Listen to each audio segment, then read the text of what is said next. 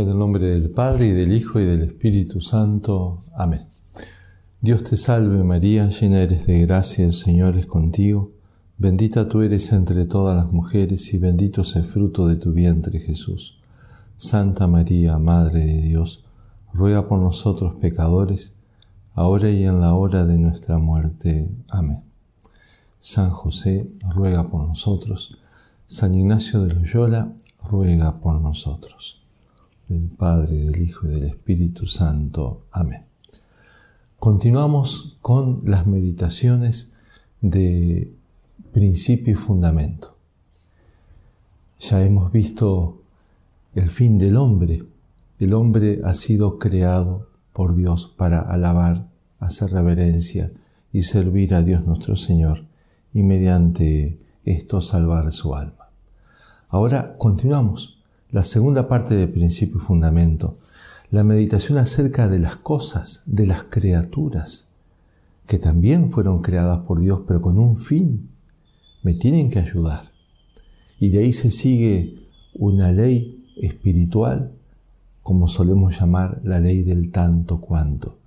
Por eso a esta meditación muchas veces la llamamos la meditación de las criaturas o también la meditación del tanto cuanto. Dice así San Ignacio eh, en esta segunda parte del principio y fundamento, las otras cosas sobre las de la tierra son creadas para el hombre y para que le ayuden en la prosecución del fin para que es creado. De donde se sigue que el hombre tanto ha de usar de ellas cuanto le ayuden para su fin, y tanto debe quitarse de ellas cuanto para ello le impide. Bien, nos ponemos en presencia de Dios para hacer nuestra meditación.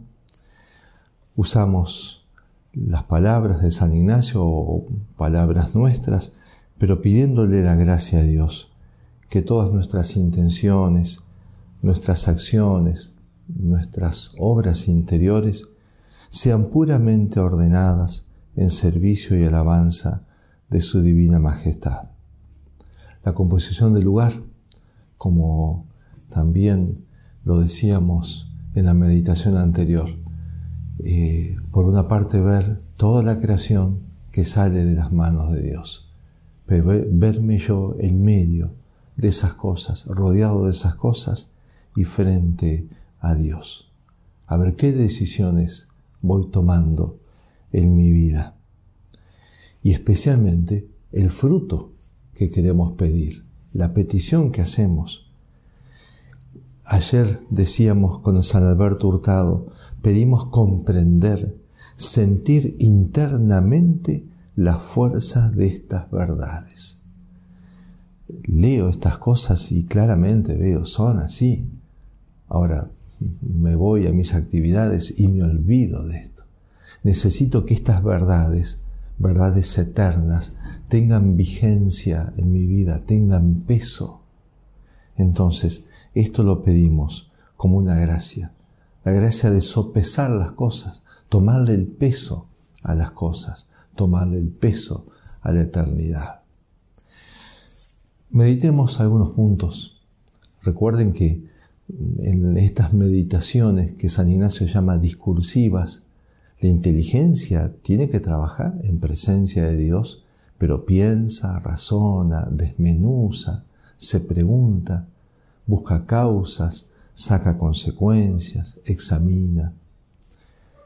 En primer lugar, podemos pensar algo acerca de lo que son las criaturas, la condición de las criaturas. Primero aclarando esto, cuando San Ignacio habla de las criaturas o las cosas, se está refiriendo a todo lo que no soy yo y lo que no es Dios. Es decir, toda, toda esta maravilla de la creación visible e invisible, eh, con toda su belleza, con toda su dignidad. Bien, esas criaturas tienen un ser. Cuando meditábamos en el fin del hombre también nos maravillábamos del ser que Dios nos había dado, imagen y semejanza de Dios. Bien, pero todas las criaturas también tienen un ser, tienen una consistencia, no son una ficción y son obra de Dios. Él les dio el ser y a, Dios solamente le pertenecen.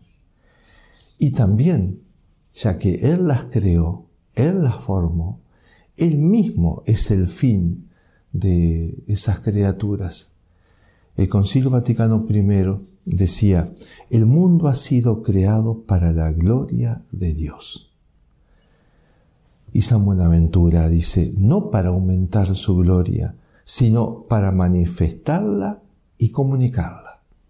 Toda la creación, visible e invisible, para la gloria de Dios, para manifestar esa gloria de Dios. Estoy rodeado de criaturas de toda clase. Por otra parte, percibo permanentemente un tironeo, una tendencia a adueñarme de las cosas, a apegarme de las cosas, o escapar de las cosas que me hieren o me preocupan. Entonces, ahí nomás ya empiezo a sentir una necesidad abrumadora de orden, necesito más armonía, necesito estar ordenado, tiene que haber orden en mi vida con respecto a las cosas. Si no, eh, termino siendo un esclavo, o esclavo del temor, o esclavo de los apegos. Mm, ya necesito como esa ley moral, así como decíamos en la meditación anterior, como una ley moral que brotaba de la meditación de nuestra condición, decíamos, la humildad soy nada. El ser que tengo me lo ha dado Dios. Otra ley moral que surgía, la gratitud, porque Dios me dio ese ser. Ahora mirando el ser de las cosas, necesito otra actitud espiritual y moral, que es el desapego. Y dicho más en positivo, el señorío frente a las cosas. Yo no puedo ser un esclavo de las cosas sean pequeñas, sean grandes, pero no puedo ser un esclavo de las cosas. El Señor me hizo imagen y semejanza suya, me hizo eh, dominador de las cosas, pero no para aprovecharlas para mi propio fin y para poner la complacencia solamente en ellas. Soy un administrador. Esto está bien claro en la escritura. Por una parte, como Dios pone la creación bajo la autoridad de Adán, pero por otra parte, él, es como un lugarteniente de Dios. Él tiene que plasmar en las cosas un orden que Dios le manifiesta. Por eso, eh, en la parábola, eh, Jesús dice que en algún momento va a venir el dueño y le va a decir a los servidores, y especialmente al, al capataz, dame cuenta de tu administración. En cualquier momento puede aparecer el Señor y me dice, dame cuenta de tu administración. No eras dueño de las cosas, eras administrador de ellas. Bien, la condición de las criaturas. En segundo lugar, el fin que tienen, el fin de las cosas. Lo dijo claramente San Ignacio y es de sentido común. Si Dios las crea, es para su gloria, pero ¿de qué manera? ¿Cómo logran las criaturas darle gloria a Dios, ayudando al hombre a que consiga su fin. La gloria entonces de las cosas, la gloria de las criaturas, es que verdaderamente ayuden al hombre a alabar, a hacer reverencia y servir a Dios nuestro Señor. San Pablo en la primera carta a los Corintios lo expresaba así. No se gloríe nadie en los hombres, pues todo es vuestro, ya sea Pablo, Apolo, Cefas, el mundo, la vida, la muerte, el presente, el futuro, todo es vuestro, y vosotros de Cristo, y Cristo de Dios. Todo, las personas, las cosas, los paisajes, el mismo dinero, cuando se usa bien, todo Dios me lo da. Pero, pero yo me tengo que valer de estas cosas para ir a Cristo. Yo soy de Cristo. Estas cosas son de Cristo y Cristo es de Dios. Entonces, eh, tengo que sopesar este fin de las cosas. Me tienen que ayudar para conseguir este fin último mío, alabar, hacer reverencia y servir a Dios nuestro Señor. Cuando el hombre no respeta este orden que Dios ha dado en las cosas y que me ha dado a mí mismo, la creación gime, dice San Pablo. Introducimos este gemido en la creación. Introducimos este desorden. A, los romanos le escribe San Pablo, la creación fue sometida a la vanidad, no espontáneamente, sino por aquel que la sometió, pues sabemos que la creación entera gime hasta el presente y sufre dolores de parto. Son los dolores, por decir así, con esa imagen eh, tan elocuente que usa San Pablo, dolores de parto, por una parte porque espera, espera la manifestación del Señor que venga y que venga cuanto antes, el Señor por segunda vez, pero también la creación gime porque ha sido mal usada por el hombre. Y el hombre la ha usado en contra del creador de estas cosas. ¿Cómo no se va a revelar la creación? ¿Cómo no va a gemir? Bien, San Ignacio insiste en que yo tengo que pensar, las cosas me tienen que ayudar eh, para conseguir el fin. Eh, ¿De qué manera? Nos planteamos. ¿Cómo pueden ayudar las criaturas a que el hombre alabe, haga reverencia y sirva a Dios nuestro Señor? En primer lugar, por el uso. Eh, Dios quiere que sepamos usar de las cosas y no servirlas como esclavos o no reclamarle a las cosas una felicidad que solamente Dios me puede dar. Es preciso entender entonces que tengo que saber ser Señor y saber usar de las cosas. Eh, en un sentido positivo. Por ejemplo, San Ignacio de Loyola, eh, que era tan desapegado de las cosas, con tanta pobreza interior y exterior, y sin embargo sabía usar de las cosas. En un momento eh, se puso a buscar una casa de campo para los hermanos que necesitaban descanso o podían estar un poco enfermos. Resulta que los mismos compañeros y discípulos de San Ignacio le dicen, pero Padre Ignacio, ya es mucho que tengamos para comer cada día y vos querés una casa de campo como si fueses gran Señor. Y San Ignacio eh, respondía, más estimo yo la salud de cualquier hermano que todos los tesoros del mundo. Él se daba cuenta que esa casa de campo no era un lujo, sino que iba a venir muy bien para el descanso y la buena salud de sus hermanos. Eso es ser Señor de las cosas.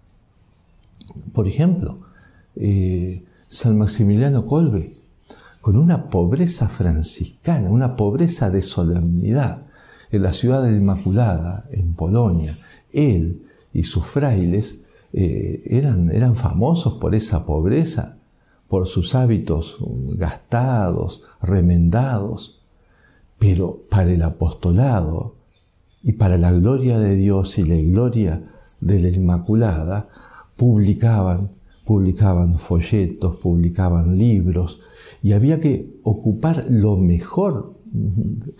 Y resulta que en los talleres gráficos de la ciudad Inmaculada la gente se sorprendía porque encontraban máquinas que solamente estaban en grandes empresas de Estados Unidos o de países del primer mundo. O sea, eso es ser el Señor de las cosas. Para él, una gran pobreza para San Maximiliano, pero por otra parte, saber usar de las cosas para el bien, para el bien de las almas, para el bien de la familia, para el bien de la patria. Bien, es lo que también se decía de San Ignacio de Loyola en las cosas del servicio de Dios que emprendía, usaba de todos los medios humanos para salir con ellas, con tanto cuidado y eficacia como si de ellos dependiera el buen suceso. ponía todos los medios. Pero por otra parte, confiaba de tal manera en Dios como que sabía que todo dependía de Él. Bien, eh, es interesante analizar cómo usamos de las cosas, cómo usamos de las cosas materiales, cómo usamos de las cosas naturales, pero también cómo usamos de las cosas espirituales.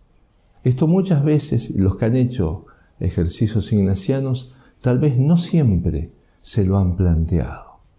Hay veces en esta meditación brota espontáneamente el decir muchas veces estoy apegado a las cosas eh, o no estoy poniendo todos los medios para determinadas, eh, determinados frutos que quería conseguir.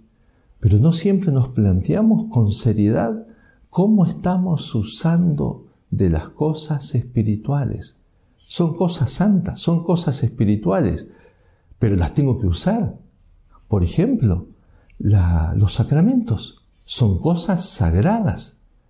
No hay mucho peligro en el apego. Me puedo apegar al dinero, me puedo apegar malamente a alguna, alguna persona, como no se debe.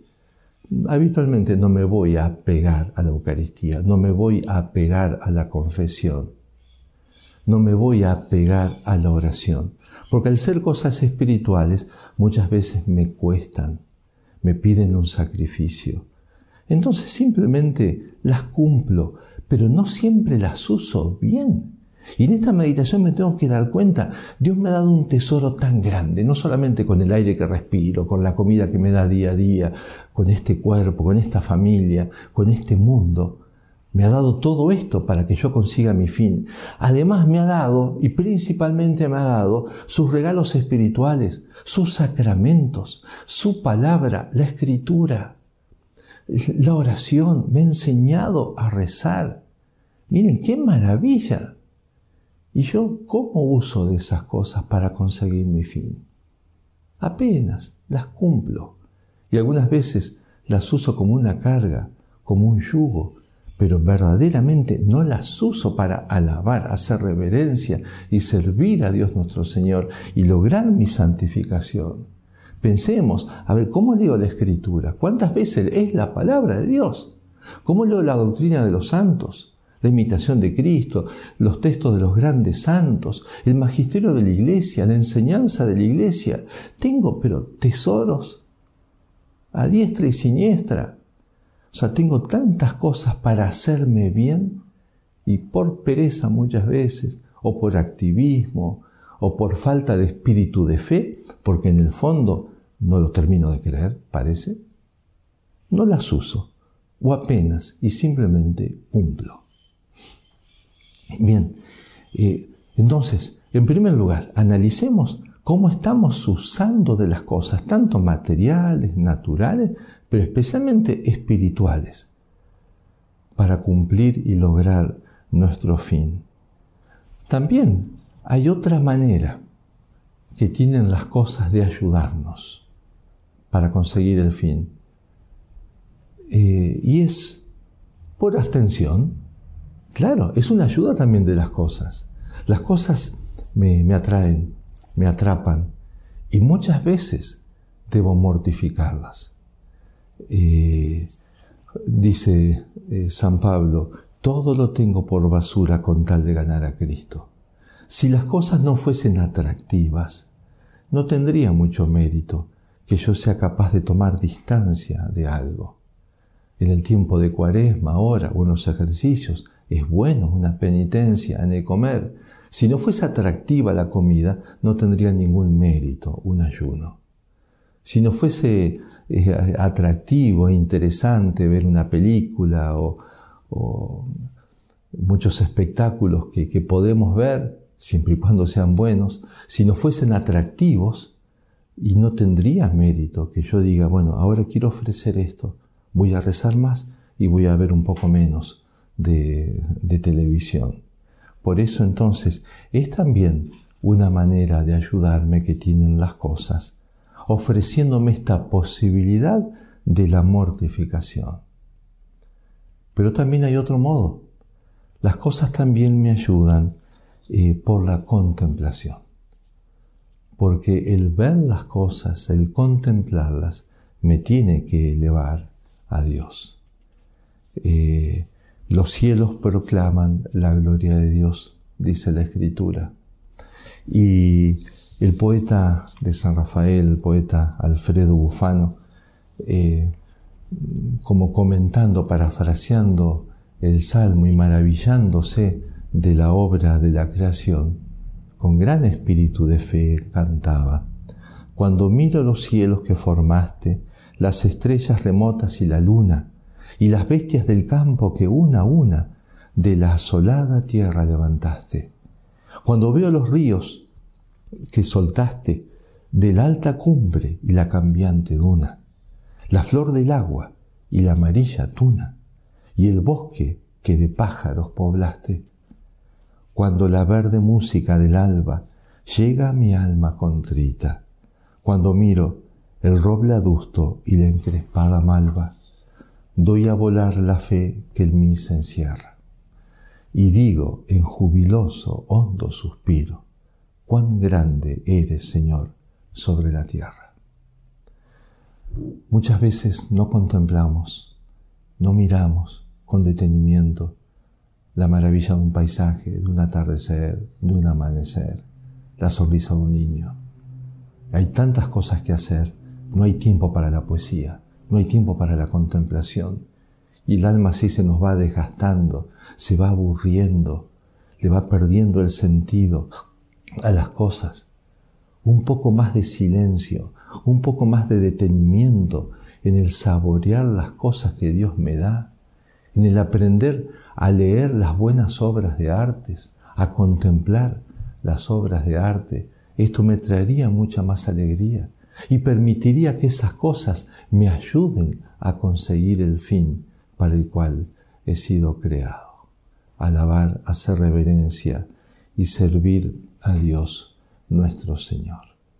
Bien, decíamos con San Ignacio que de acá brota una ley, lo que le llamábamos el tanto cuanto. Si es así, y lo sopesamos, lo hemos meditado, y sí, efectivamente, si Dios me da las cosas, no es para embromarme la vida. No es para que yo me esclavice eh, mirando las cosas o tratando de, de poseerlas y me apegue a ellas. Si el Señor me las da es para que me ayude. Pero acá tiene que brotar esta actitud interior. Tengo que aprender a usar de ellas y tengo que aprender a apartarme de ellas también. Esta es la ley del tanto cuanto, que es tan, tan aplicable en las cosas cotidianas, es sentido común, es la prudencia, hasta una prudencia natural. Por supuesto, nosotros la queremos hacer sobrenatural.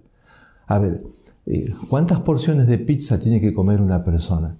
No podemos poner un número para todo ser humano.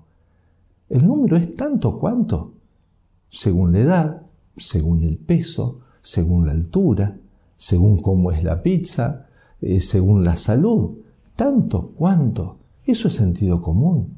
Pretender una norma matemática y única para todo el mundo y sería perjudicial para la salud. Y lo mismo con las otras cosas. Bien, si en una cosa tan simple, tan elemental como la comida, la norma es el tanto cuanto, con mucha más razón en las otras cosas espirituales ¿Cuánto dinero necesita una familia para vivir? Y tanto cuánto depende de muchas cosas. Depende del trabajo, depende del lugar, depende también de el señorío que esa familia tenga sobre estas cosas, depende de los peligros. O sea, no podemos poner una, un número fijo. A ver, ¿cuántos números? o cuántos autos tiene que tener, o cuántos metros cuadrados tiene que tener la casa. Todo tanto cuanto, pero que sea un tanto cuanto auténtico, sincero, mirando al fin, y mirando al fin, midiendo las cosas. San Ignacio conoció la fascinación de las cosas. Él era un hombre del mundo. Las cosas lo atrapaban, los honores, la belleza, o sea, muchas cosas lo, lo atraían. Y por eso él se da cuenta, es preciso ser incisivo en esto. No alcanza a decir, seamos buenas personas. o no estemos tan apegados a las cosas. No, no, no, miremos un poco más. A ver, ¿yo qué necesito? ¿Cómo estoy usando de esto? Bien, es un gran predicador de ejercicios, el padre Pizzarielo. Eh, él decía que un ejemplo muy simple, muy sencillo, explicando esta meditación del tanto cuanto. Es como si me encuentro en la terminal de buses a un amigo que me dice, me estoy yendo para eh, Mar del Plata, tengo que ir a Mar del Plata, tengo un negocio allá. Ah, bueno, muy bien. Al rato lo encuentro y sí, ya saqué el boleto, ahí estoy yendo. Y yo le digo, pero escúchame, este bus no va a Mar del Plata, este bus va para el norte, va a La Quiaca. Sí, pero sabes que el, el pasaje era mucho más barato. Y aparte lo vi, es un coche precioso unas butacas comodísimas y hay un servicio de azafate y de comida que no tiene el otro. Es una maravilla, climatizado, los paisajes son muy hermosos. Yo digo, pero esta persona está mal de la cabeza. Él está preocupado, tiene que ir a Mar del Plata, viene con su valija, su bolso y su dinero para ir a Mar del Plata y resulta que ahora toma un bus que va a la Quiaca. ¿Por qué? Y porque era más cómodo, era más agradable. Bien, así de ridículo somos nosotros cuando nos empezamos a afincar en las cosas, a pegarnos, a buscarlas. Pero, para, ¿a dónde voy? Yo iba al cielo. Yo tenía que conquistar el cielo.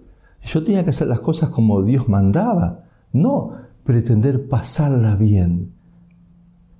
Y muchas veces nos pasa lo que este buen hombre, que al principio, o en la juventud, o en los primeros momentos después de una conversión, ahí sí me dirijo a donde tengo que ir, pero después poco a poco me empiezan a entusiasmar otros buses, otras comodidades, y el fin y quedo cada vez más lejos. Bueno, sí, ya más adelante iré a Mar del Plata.